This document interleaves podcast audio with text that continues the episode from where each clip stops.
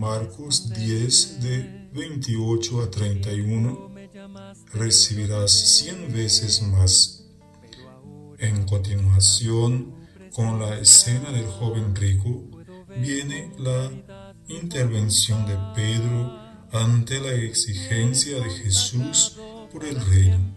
Esta vez se refleja el desconsuelo de los discípulos que lo han entregado todo y ven en la radicalidad de Jesús que no basta lo hecho hasta el momento. No obstante, Jesús trata de dejarles algo claro.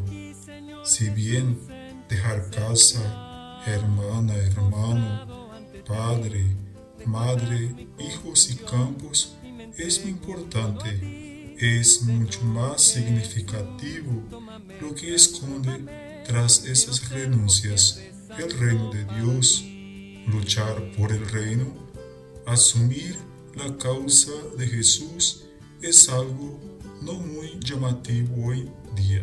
Por eso la reflexión de la lectura es a descubrir la profundidad del llamado de Dios a través de esa radicalidad de Jesús, vivir la espiritualidad cristiana con esa radicalidad es algo contracorriente con los valores de este mundo. La invitación es a no desfallecer, a no perder el horizonte. El Evangelio obliga al discípulo de Jesús a darlo todo. Ser o no ser, esa es la cuestión.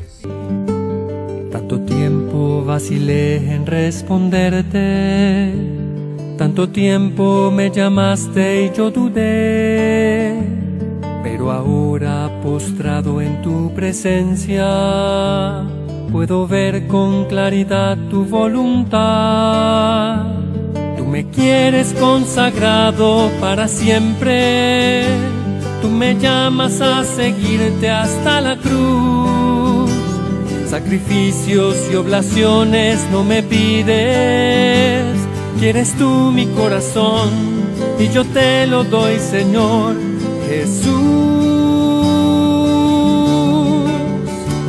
Heme aquí, Señor Jesús, en tu presencia, postrado ante ti, dejo atrás mi confusión y me entrego todo a ti, Señor Jesús. Tómame, transfórmame, quiero ser por siempre santo para ti.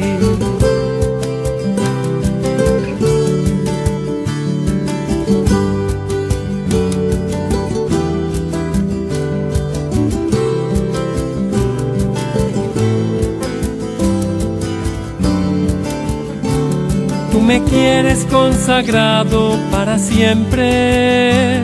Tú me llamas a seguirte hasta la cruz. Sacrificios y oblaciones no me pides. Quieres tú mi corazón y yo te lo doy, Señor Jesús. Heme aquí, Señor Jesús, en tu presencia postrado ante ti, dejo atrás mi confusión y me entrego todo a ti, Señor Jesús. Tómame, transfórmame, quiero ser por siempre santo para ti. Heme aquí, Señor Jesús, en tu presencia, postrado ante ti, dejo atrás mi confusión y me entrego todo a ti, Señor Jesús. Tómame, transfórmame, quiero ser por siempre santo para ti.